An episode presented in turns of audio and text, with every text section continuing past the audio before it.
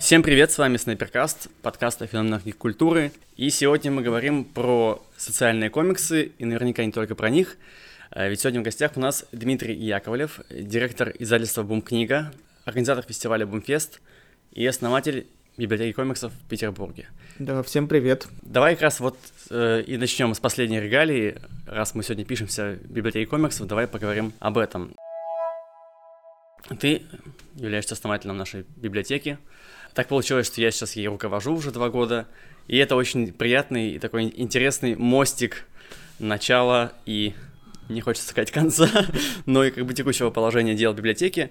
Расскажи, пожалуйста, как вообще появилась идея такой библиотеки? И знаю, что тебя об этом уже много раз спрашивали, ты много раз рассказывал, но все-таки из первых уст, вот в таком как бы живом формате, хотелось бы услышать ответы. Да, ну на самом деле это длинная достаточно история, хотя, ну как смотреть, библиотека открылась у нас в 2012 году, да. в декабре. А, первая как бы идея сделать библиотеку появилась после первого бумфеста в 2007 и тогда мы получили грант Комитета по культуре на проведение фестиваля, и когда я сдавал там всякие отчеты, я пошел там в кабинете, где сидела э, глава всех э, библиотек Санкт-Петербурга, Татьяна Борисовна Флоре. Мне кажется, она сейчас работает в Лермонтовке. Да, да. Э, и, собственно, я ей рассказал про эту идею, она как бы заинтересовалась, предложила написать проект. Я написал небольшой проект, после чего она а, меня свела с библиотекой Маяковского на Невском 20, в частности, с филиалом, и там мы встретились, поговорили, они были готовы выделить помещение, но на этом все только помещение. Вот, вот вам помещение, мы найдем какие-нибудь шкафы, привозите сюда свою коллекцию, сидите, занимайтесь э, чем хотите. Но меня такая как бы история не устраивала, потому что в моем проекте, собственно, было прописано, что нужен бюджет э, мало того, что на комплектование, так еще и на зарплаты одному, а лучше двум сотрудникам. Ну и дальше, соответственно, все это зависло до 2010 года, когда я участвовал в такой программе, опять же, Комитета по культуре «Кадровый резерв», где э, моим проектом, который я защищал, как раз была библиотека комиксов, и защищал я ее Сергею Серечку, который являлся директором э, Лермонтовки э, на тот момент. Собственно, я ее защитил, ничего не произошло, как бы проект не был принят, и спустя два года, в 2012 году, а, одна из сотрудниц библиотеки Лермонтова связалась со мной и сказала, что давайте делать проект. И дальше все очень быстро завертелось, я устроился официально работать в библиотеку, мы начали готовить списки там, книг, которые нужно купить, параллельно мы объявили сбор даров, люди приносили книжки, я вынес, не знаю, половину книжек из собственной коллекции сюда, а, параллельно я связывался с различными зарубежными институциями, рассказывал им по, про проекты, многие из них поддержали проекты э, покупая книжки для нас, там, не знаю, консульство США купили коллекцию книг, э, которую, список, собственно, книг мы составляли вместе с Джессикой Абель, французский институт дал часть своей коллекции Огромную библиотеки, часть, да. Швейцарский фонд культуры про Гельвеция, они тоже закупили книжки. Мне кажется, там и норвежцы, и шведы, и финны, ну, в общем, все по чуть-чуть э, предоставляли книги для библиотеки. И на момент им открытия у нас уже было там больше тысячи, мне кажется, названий, и это было очень круто. Сейчас у нас 6 тысяч экземпляров. Вот, большая часть, конечно, из него это переводные. Ну, поскольку рынок за почти 10 лет уже ну, разросся у нас. Я не знал, что вот по сути, твоя деятельность вот как-то основательной библиотеки началась за много лет до, собственно, основания библиотеки. Ну, да, но на самом деле, как бы делая библиотеку, нельзя же ее, э, то есть ее можно сделать типа дома и такой как бы э, do it yourself, что mm-hmm. называется. Но и это предложение было в 2007 году, но ну, вопрос это неправильно. Если ты встраиваешься в библиотечную систему, то все должно работать как система, ну, по- да. по-взрослому, как система. Комиксы, часть книжной культуры, их нужно закупать, фонды обновлять. И если кто-то сидит и что-то делает, ну, нужно человеку платить зарплату. Абсолютно согласен со всем сказанным. А, меня часто спрашивают, как можно открыть такую библиотеку, а, насколько это реально. И вот, на твой взгляд, возможно ли повторить подобное сейчас, спустя 10 лет, например, в регионах, где есть такой запрос, но комиксов, да, там только в комик-шопах, и бесплатно нет чаще всего. Ну, мне кажется, подобные вещи повторяются в разных регионах. Там в Мурманске есть, э, в Сыктывкаре. Ага. На самом деле все, все зависит от людей на местах. С одной стороны, должны быть инициативные люди, а с другой стороны должны быть библиотеки, которые готовы и морально, и материально ну, взять и сделать у себя внутри библиотеки отдел с комиксами или даже больше, чем отдел, какой-то клуб, и это происходит э, во многих регионах. Да, здесь, здесь согласен, да. А как ты в целом оцениваешь вот деятельность библиотеки за 10 лет? Тут, получается, сменилось три руководителя, да, ты, Юлия Тарасюк, которая сейчас занимается Центром манги и комиксов, и, собственно, я сейчас. А как вообще в целом ты оцениваешь вот такой проект, который ты начал? Какие видишь перспективы, куда ему может двигаться? Я очень рад, что он существует до сих пор, потому что ну, это как бы является, наверное, важным показателем. Если проект существует, э, значит, он востребован. А насколько я знаю, он, ну, как бы библиотека комиксов очень востребована, если сравнивать с востребованностью там других отделов э, Лермонтовки. Э, что касается развития, ну, мне кажется, тут очень важно, чтобы как можно быстрее попадали новые книжки в библиотеку. Понятно, что есть сложности с этим, и они связаны там с бюрократической системой да, и да. с финансированием, но это как бы важный очень аспект потому что людям нужны новые комиксы. При этом это могут быть э, комиксы, которые выходят сейчас, или комиксы, которые по каким-то причинам не попали в библиотеку, то, что называется бэк-листы. Кроме того, мне кажется, вот это то, что можно назвать, не знаю, клубным движением, когда внутри библиотеки, на базе библиотеки, ну, появляется какая-то тусовка, и она развивается, проходит мероприятия, но это, мне кажется, вы и так все делаете. Ну, да, да, этот этап у нас был.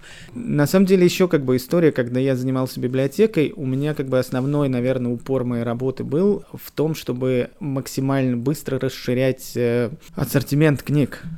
А, и находить где-то возможности и бесплатно их получать или выбивать какой-то бюджет, но надо сказать, что на старте э, библиотеки там был бюджет, и, в общем, все очень оперативно закупалось. А вторая, как бы, стезя мероприятия, вот э, у меня они немножко проседали, может быть, мне не хватало какого-то времени, запала и так далее. Ну, единственное, наверное, ну, такие очень классные мероприятия, которые мы провели, это мы провели Э, такие небольшие, что ли, курсы по комиксам, где люди занимались в течение какого-то времени, и эти курсы еще к тому же были платные. А еще такая история, что я, э, когда ну, я что ли ввел эту систему здесь в библиотеке, что когда мы приглашали лекторов, практически всегда у нас была возможность им платить какие-то гонорары. А ты скажешь, что курсы платные, они платные были для людей? Для людей они были платные. Вот это То есть это были, это были не, это было не очень дорого, я не помню точно сейчас цифр, но они были платные, там было ограниченное количество то ли 10, то ли 15 мест, и все это, в общем, прошло очень Этой успешно. Этой истории сейчас в библиотеках нету. Все, что делается для людей, оно все бесплатное. Наверное, какие-то там есть лазеечки, но в целом у нас так не принято. А вот платить э, исполнителям, это да, э, по возможности стараемся это делать. Ну, это тоже такой бюрократический момент, сметы ежегодные, вот это все. Если ты что-то я, не я знаю, я все это проходил, да, все да, эти сметы. Да. Я писал сметы на мебель, если что. Да, я тоже на канцелярию, вот, это, вот эти все, все вещи. А давай поговорим тоже про твое следующее большое детище.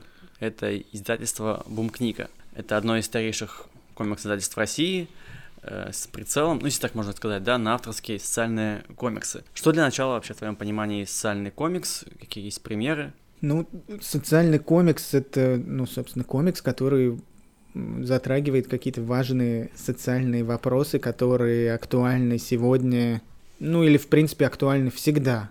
Говорить про наши книжки, одна из, одно из направлений — это комикс там, болезни близкого человека. У нас есть комиксы а, на тему расстройства аутического спектра. Это испанская книга «Мария и я» а, Мигеля Гаярда, у нас есть комикс, который затрагивает тему эпилепсии французского художника Давида Б. «Священная болезнь». У нас есть комикс, который затрагивает ВИЧ э, швейцарского художника Фредерика Петерса «Голубые таблетки». У нас есть комикс, который затрагивает тему тревожных расстройств. Это уже российский комикс э, «Дневник штормов» Юлии Никитиной. И это с одной стороны. С другой стороны, комиксы на тему не знаю, войны э, и ощущения как бы мира. Это комикс Ольги Лаврентьевой Сурвилла или Эммануэля Гибера «Война Алана». Комиксы о самоидентификации. Это Элисон Бэгдел «Веселый дом» или «Пируэт» Тилли Волден – или, опять же, Персиполис, Маржан Сатрапи можно отнести много э, в куда? Ну, примерно, наверное, вот так. Угу. А расскажи, почему было выбрано такое направление, особенно в то время, когда, ну, если я, если я правильно помню то время, э, лидирующим жанром была супергероика.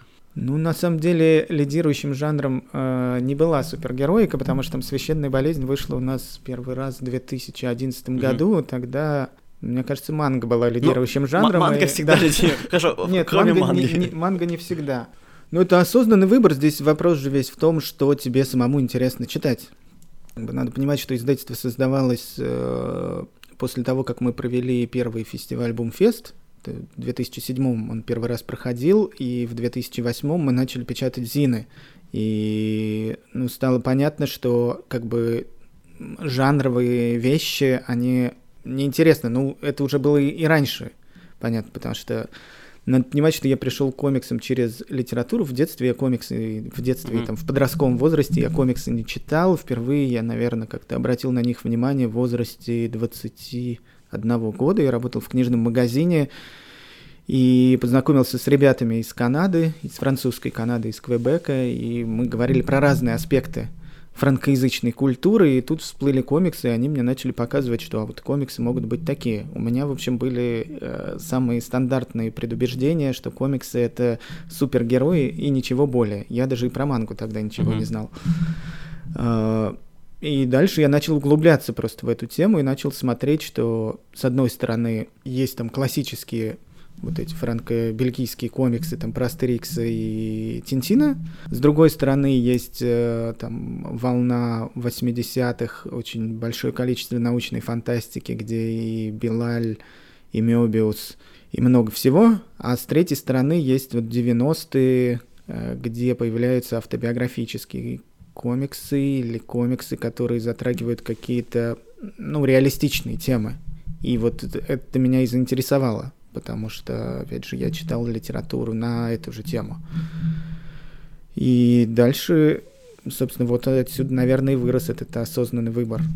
На самом деле, когда мы начинали, а, было же непонятно, во что это выльется. Это было все по фану. Это uh-huh. было как бы весело, интересно, без каких-либо больших вложений. Собственно, и вложений неоткуда было брать. И конечно, хотелось сделать то, что тебе нравится, а не то, что э, не нравится, но, может быть, принесет денег. Ну, мне кажется, в целом это был правильный выбор, если даже думать на перспективу, потому что сейчас запрос на вот личные истории, на честные истории, ну, многократно возрос, даже вот, не знаю, на Netflix сейчас рассвет документалистики, да, понятно, что все еще блокбастеры, все вот это существует, но появился как бы именно запрос, да, интерес к этому, и вы так, э, ну, не хочется говорить подгадали тренд, но вы как бы заранее уже готовили почву для всего этого. Ну, тренд создается, мне кажется, не потребителем, а часто он создается производителем. Согласен, да. И просто на это уходит какое-то количество времени, и понятно, что у каких-то мощных ресурсов это все происходит быстрее, потому что у них больше ресурсов. Ну да, логично. У меня еще был вопрос, как ты относишься к жанру супергероики, ну ты уже, в принципе, ответил. Да я спокойно отношусь, но просто мне это не интересно как читателю, но опять же, надо понимать, что если мы говорим про супергеройский комикс, там тоже в последнее время, ну, наверное, благодаря трендам, появляются, ну, там какие-то, освещаются какие-то социальные вопросы и так далее. Ну да, да. Будет ли когда-нибудь что-нибудь супергеройское издано в бум-книге, или это принципиально не ваша история? Ну, скорее, наверное, это не наша история. Ага. Ну, самый, наверное, близкий супергеройский комикс у нас это волшебное перо. А? Сэм Забели волшебное перо Дилана Хоракса, новозеландский комикс, где, собственно, присутствуют супергерои. Ага, ну да, да, в принципе, подходит, подходит. Но с другой стороны, да, это как бы история про ответственность автора и про такое использование гендерных стереотипов в традиционных американских комиксах, когда там оголенные женщины угу. привлекают э, мужчин-читателей. Блин, эта тема э, даже даже меня, условно, человека, который это все любит и интересуется, и голые женские тела, и супергеройские комиксы, мне абсолютно бесит эта эксплуатация такая очень показушная, что в комиксах, что в кино, когда вот ты смотришь, и ты как будто твое внимание пытаются привлечь не сюжетом, да, не историей, а вот этими полуголыми телами. Ну, это, это чит-код такой очень ну, неприятный уже в последнее время стал. Ну, он, мне кажется, как бы имеет долгую историю, и каким-то образом, я думаю, что он уйдет. Но он уходит да, так он или уходит, иначе. Действительно, Да. действительно. Давай вернемся от супергероики снова и от Голливуда к России. Как вы работаете в вашем издательстве с острыми темами в нашей стране, учитывая различные всякие обстоятельства, которые у нас тут имеются, и как вообще продвигать комиксы, на которые гипотетически может быть неоднозначная реакция от всяких слоев таких вот, которые любят нападать и атаковать определенные темы. Я могу сказать, что каких-то больших атак на нас не было, мне кажется, ни разу. Как мы работаем, мы э, смотрим тему, тема нам интересна, неважно, как бы, как бы это ЛГБТ, это война, это болезнь какая-то, если нам интересна тема, если нам интересен графический язык и сама история, мы берем и делаем книжку. И дальше в процессе работы над книгой мы находим, возможно, какие-то партнерские организации или какие-то партнерские сообщества, которые работают с данной темой, и пытаемся с ними взаимодействовать. Один из последних, мне кажется, нападков, но это было не прямо на нас, на нашу книжку, которая вышла совсем недавно. Это история про ГУЛАГ. Твой дедушка Вася, Анна Рахманько и Микеля Сомера. Чук и Гик, они опубликовали у себя анонс этой книжки, что она появилась у них, и туда прибежали какие-то люди, которые начали хаять э, вот эту тему. Типа опять, опять вот как бы америкосы лезут к нам э, с этими Ну, стереотипами. там как бы про америкосов-то сложно говорить, потому что Анна Рахманько, она вообще русская, она Мгм. родилась в, в Советском Союзе, она живет сейчас не в России. И она рассказывает историю своей семьи, которая жила в таком местечке Буковина, это бывшая Румыния, и которую накануне Первой, Второй мировой войны отправили в Сибирь, туда далеко на север. Сослали, отправили не совсем корректное слово. Ну да. Ну и там были какие-то комментарии, что вот, ГУЛАГ, зачем-то это все рассказывать в комиксы, тогда, ну, какие-то, в общем, не, не- невнятные э, комментарии, причем это комментарии людей, которые и не состояли в группе магазина. Это рейды так называемые, да, всякие Да, устраивают. но пока что, ну, подобных рейдов у нас как каких-то глобальных не было. Периодически что-то проскальзывает, но это часто чаще касается по отношению к ЛГБТ тематике. Ну, это, это, это понятно, почему, почему тут даже, мне кажется, особо э, говорить нечего. А ты помнишь эту историю э, с комиксом Маус, когда то ли из-за недопонимания законов, то ли из-за какой-то самоцензуры убирались с прилавков? Да, комикс. это вообще как бы это, ну, отчасти раздутая история. Да, да. Там убрали два или три магазина. В частности, убрал с прилавка магазин «Москва», который находится на Тверской улице, недалеко от Кремля. И, конечно, это, ну, очень странная как бы история. Я вообще не понимаю, с чем это было связано, но эта история сыграла на руку книги, потому что э, в тот момент, когда про это начали все писать, продажи у Чука Гика, который не так далеко находится от э, магазина Москва, ну, взлете- взлетели, я не знаю, пятикратно или что-то такое. А они, наоборот, выложили на прилавке этот комикс. Но он у них всегда и лежал. И, ну, это какая-то, какое-то недоразумение, Ага. на мой взгляд. Ну, в общем, да, ча- чаще всего это так и работает. Происходит какая-то непонятная ерунда, это раздувают СМИ или кто-то еще, и это, наоборот, ра- ну, черный пиар тоже пиар, как говорится. Ну да, и он, ну, действительно сыграл на руку, потому что, ну, Маус постоянно переиздается, и он, ну, постоянно его можно купить, это очень хорошо. Да, согласен. Ну вот, слушал подкаст с Виталием Тердецким, и он как раз говорил о том, что у него есть э, очень, очень понятные опасения в плане продвижения комикса «50 лет любви», что там же тема Гитлера, а когда этот комикс издавался и выходил, не было некоторых законов, а сейчас законы появились, которые там запрещают вообще какое-либо чуть ли не упоминание в любом контексте. Это же фикшн. Это же Я-то как понимаю, бы, что- это, ну, ну и как бы и там история, что вместо Гитлера там можно поставить кого угодно, но правда в этом случае э, Теряется ну, контекст какой-то. Комикс будет, ну вообще да, ни о чем. Согласен. Ну вот как ты думаешь, что вот авторам, которые пишут на какие-то такие социальные, политические темы, что им, им делать? То есть не бояться идти до конца, если что, как бы... Ну, я считаю, что не нужно бояться. Мгм. Если как бы у тебя есть история, которую ты хочешь рассказать, и там есть какие-то острые темы, но ну как бы если ты начнешь э, заниматься самоцензурой, то мне кажется лучше остановиться и не делать. В случае с Виталиком это же осознанный, э, в общем-то, проект, и дабы себя обезопасить, он включил же туда статью. Да, да, что... Вот и, и все. Но мне кажется, вообще ничего такого в этой книжке нет. Больше, больше, гораздо больше в Маусе, ну, в, в плане э, информации, которая... Может быть, расценена как какая-то типа да. экстремистская. Да, да, да. Согласен, согласен. Давай еще поговорим про фестивали. Бумфест, как он появился, потому что это тоже один из э, первых, или даже, может быть, первый комикс-фестиваль в России. Ну, не первый. Я уже говорил о том, что ну, мой интерес к комиксам, он пришел из литературы, когда я работал в книжном магазине. И, собственно, тогда я начал смотреть, что происходит вообще в стране. И я обнаружил фестиваль «Комиссия». Uh-huh. Я нашел такое издательство «Нетусов», которое, по-моему, в 2003 году они запускали там франкоязычные комиксы, какие-то российские проекты. И вот я отправился на фестиваль комиссии, он тогда проходил, может быть, я что-то путаю, второй или третий раз.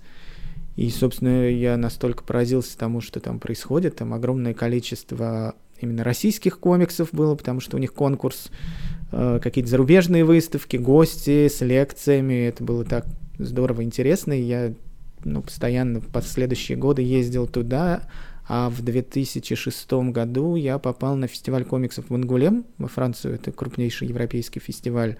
Ну и тоже как бы обалдел вообще от размахов, потому что там, собственно, фестиваль занимает целый город.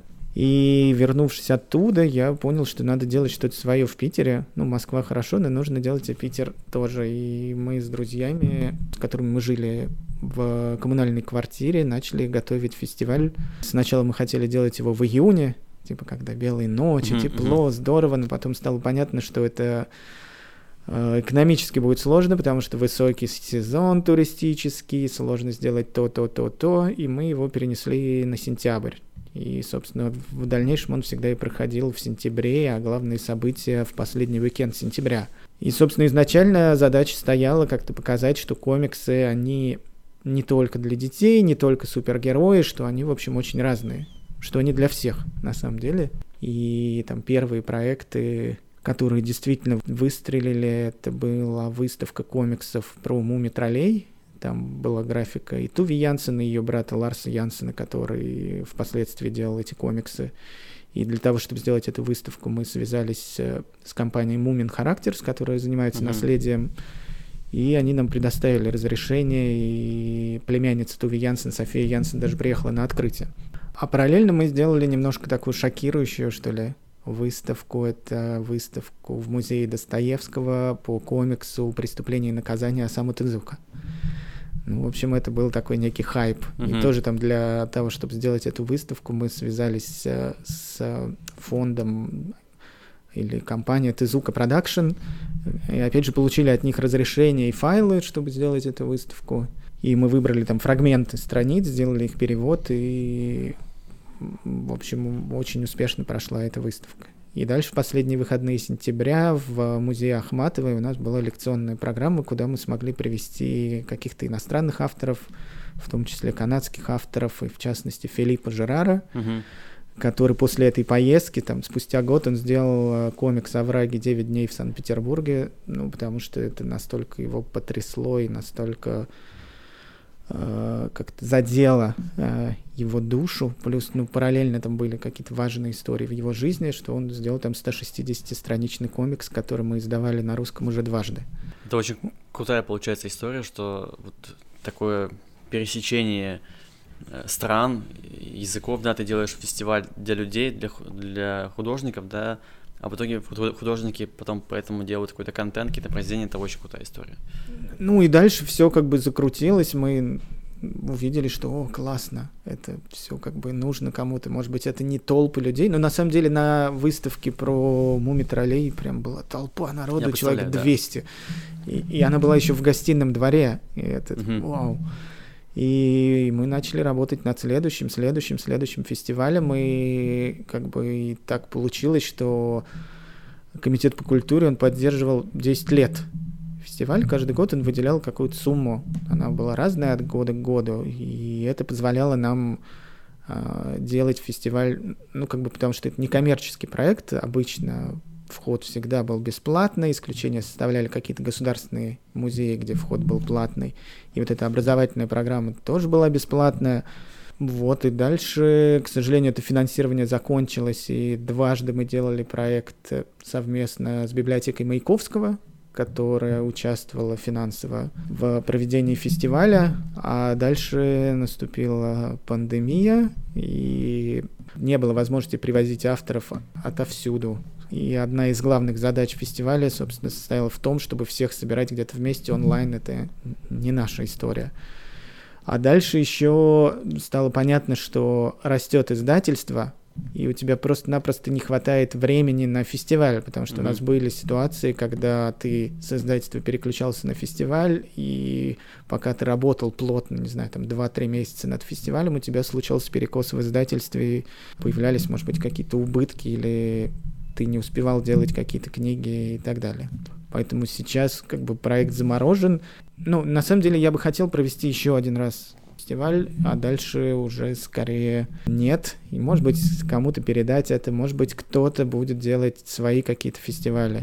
Надо понимать, что сейчас, ну, как это фестивальное движение выросло, и, собственно, в стране проводятся фестивали двух форматов. Это формат авторского комикса, какой-то образовательный, более, может быть, мелкий формат — там, с выставками, с лекциями, мастер-классами, с каким-то небольшим маркетом, часто на котором есть различные зины, а с другой стороны есть вот эти формат комикона, где ты привозишь какого-нибудь актера, на которого прибегает mm-hmm. аудитория, или блогера, а остальное все так паровозом. Да.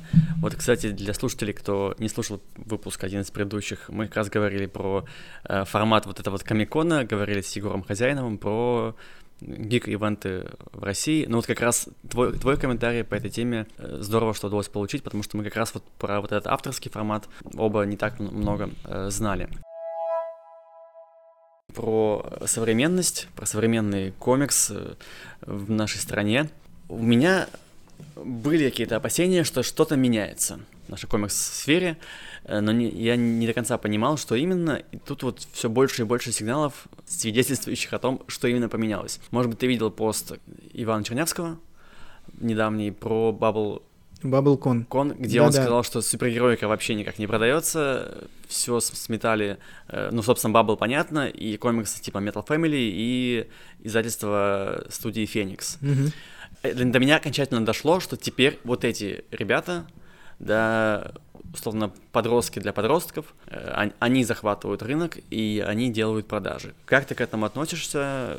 Как ухватиться за этот, как бы, хвостик, ну, не потерять связь с реальностью, и при этом искренне это как-то, не знаю, воспринимать, полюбить, потому что я эти комиксы изучил, я пока не могу понять, что мне, почти 30-летнему мужчине, это может быть э, интересно. Ну, во-первых, я хочу сказать, что я эти комиксы не изучал. Угу. А, во-вторых, тенденция это, в общем, достаточно давно. Ну, комиксы являются каким-то мерчем у блогеров просто-напросто. И здесь вопрос в том, что есть э, человек или несколько людей, у которых есть популярные там YouTube каналы или которые делают какой-то основной продукт, mm-hmm.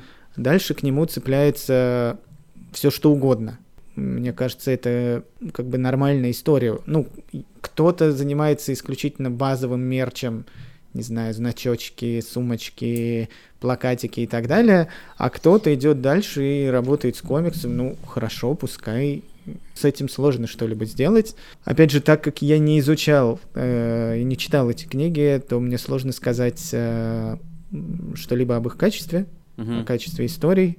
Э, но точно можно сказать, когда у тебя, не знаю, там сколько там подписчиков, 500 тысяч, миллион. Там очень много. Да, то, безусловно, ну, продажи твои будут э, достаточно высокие. На самом деле, есть же истории более ранние, как бы продажи комиксов э, известных там блогеров и Ника Водвуд с Пёси, это Аня, тоже Аня способствовало. Консерва. Аня Консерва, там же та же Маша Богатова. В общем, угу. популярность в социальных сетях, она а, дает о себе знать.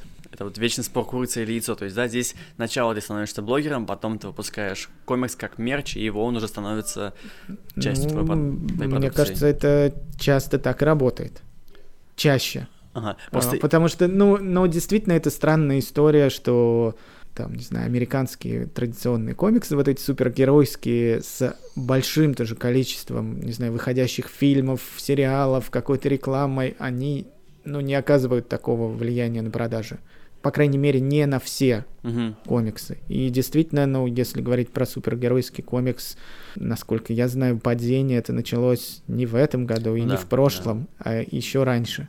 И, ну, не знаю, манга, манга вытесняет всех, и комиксы блогеров тоже. Я просто, видимо, из-за того, что не такой э, завсегдатай Ютуба, не знаю, правильно ли я поставил ударение в слове завсегдатай, но не суть, э, и я вижу вот эти комиксы, да, в комикс-шопах, вот Metal Family, э, Дух моей общаги, Земля королей. Э, Я открываю их, а я не понимаю, что в этом можно такого найти, почему это такой массовый продукт. Возможно, просто я, я не аудитория, и, видимо, я действительно не та целевая аудитория. Мультики посмотри, посмотри мультики. Ну, представляешь, ну, ребята смотрят мультики, они как бы въезжают в этот визуальный язык, какие-то мемчики, ну, в какие-то истории, а дальше идут и покупают себе новые истории, потому что, насколько я знаю, в комиксах-то другие истории рассказаны тем же визуальным языком, это их уже тема. Мгм. Так это и работает. логично звучит, вот как раз потому что я посмотрел первую серию мультика «Дух моей общаги», она мне в целом, ну, понравилась. То есть, пон- понятно, типа, что, на, на, э, что там работает, почему так работает.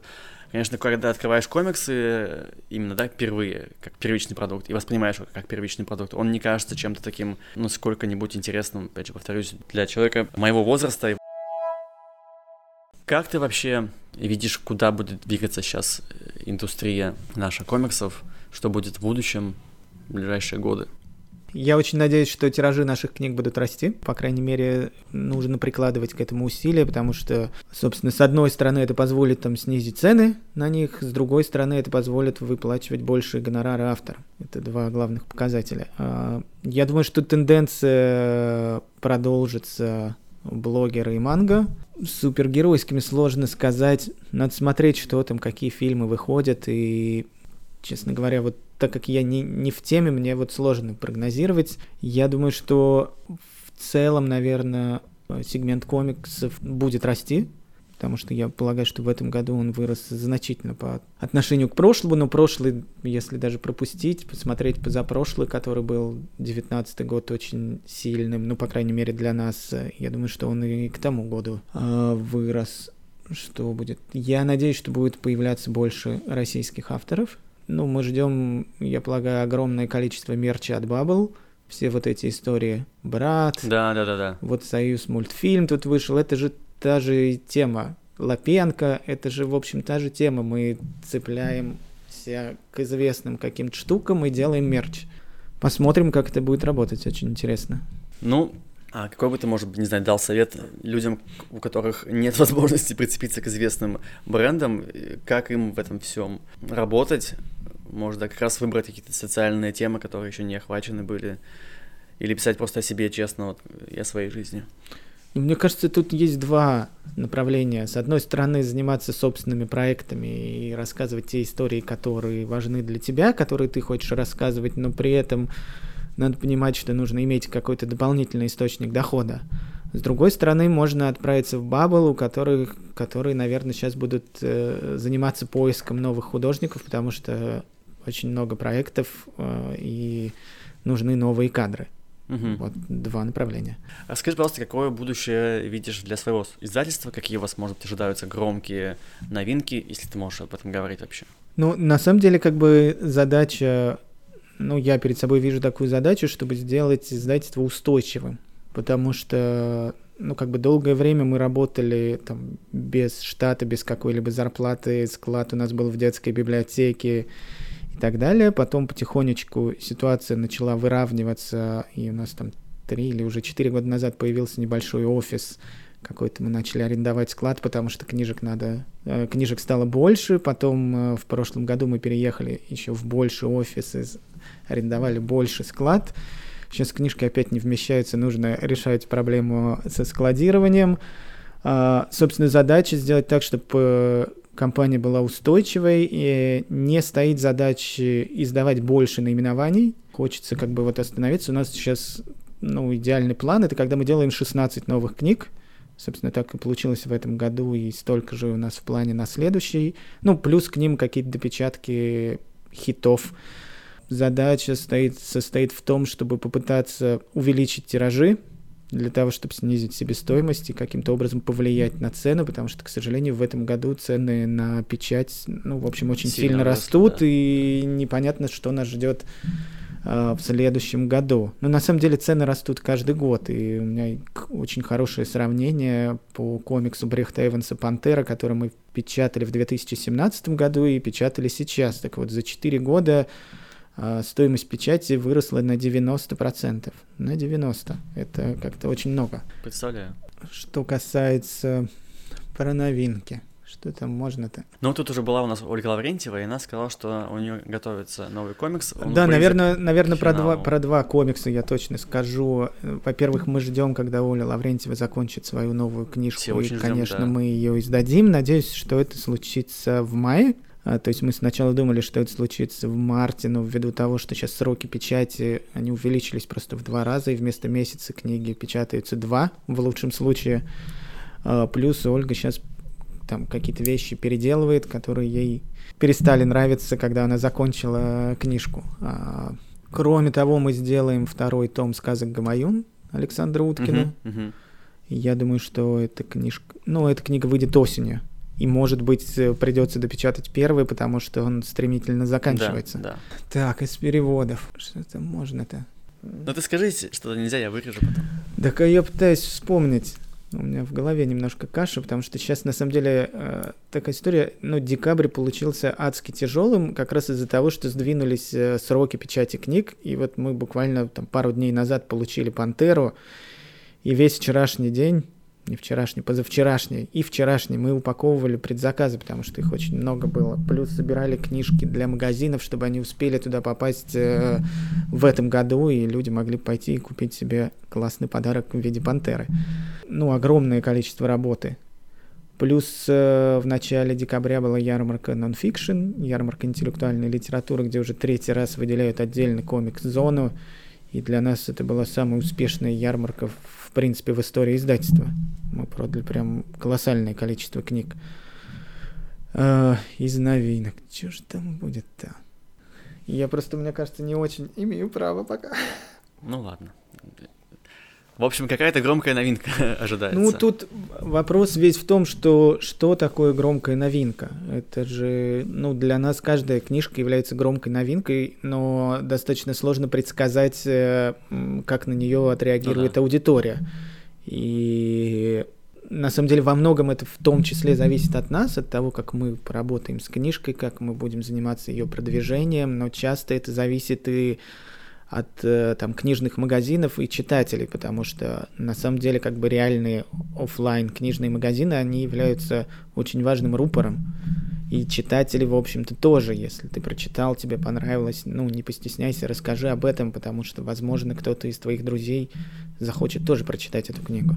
И здесь, собственно, вот одна из задач э, тоже издательства, ну, это постоянная задача, э, ну, как бы расширять э, информационные ресурсы, через которые люди могут получать информацию о наших книгах. Понятно, что условно есть какое-то ядро, там читатели, которые заказывают книжки у нас или покупают их там в определенных магазинах, тем самым поддерживая и магазины, и нас но есть же огромное количество людей, которые, ну, потенциально им они бы читали бы комиксы, но они не знают, что такие комиксы есть. Да. И вот есть здесь как как сделать так, чтобы э, информация об этих книгах попала. Книжные магазины, сами читатели и библиотеки, кстати, тоже очень важный рупор. Давайте сделаем мероприятие какое-нибудь в следующем году с, с продвижением таких вещей. Я думаю, что, безусловно, мы сделаем мероприятие. Мы можем, э, ну, по крайней мере, с Олей Лаврентьевой точно сделать мероприятие, когда выйдет книжка и... Все, забились. Спасибо тебе большое за рассказ и про свою деятельность, да, довольно обширную, про влияние на комикс-индустрию нашу. Как-никак это оно довольно большое. Уж в моей жизни точно, потому что появилась библиотека. А, и про социальные комиксы хорошо поговорили. А, ну что ж, э, в этом году это, наверное, последний выпуск. И мы поздравляем всех с наступающим Новым годом. 21 год, кажется, был... У тебя был год тяжелый? Радостный, но тяжелый. Особенно сейчас в декабре, как я уже сказал, просто навалило Да, огромное да. количество работы. Я так мечтал, что я чуть-чуть выдохну, но, видимо, выдохну я, может быть, на следующей неделе. Вот, ну что ж, тогда э, желаем всем, у кого год был тяжелый, чтобы мы все немножко выдохнули.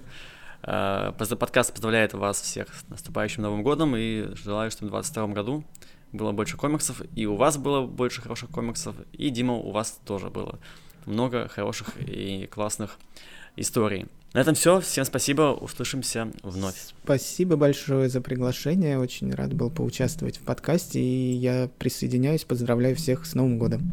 Спасибо, Дима. Всем пока. Пока.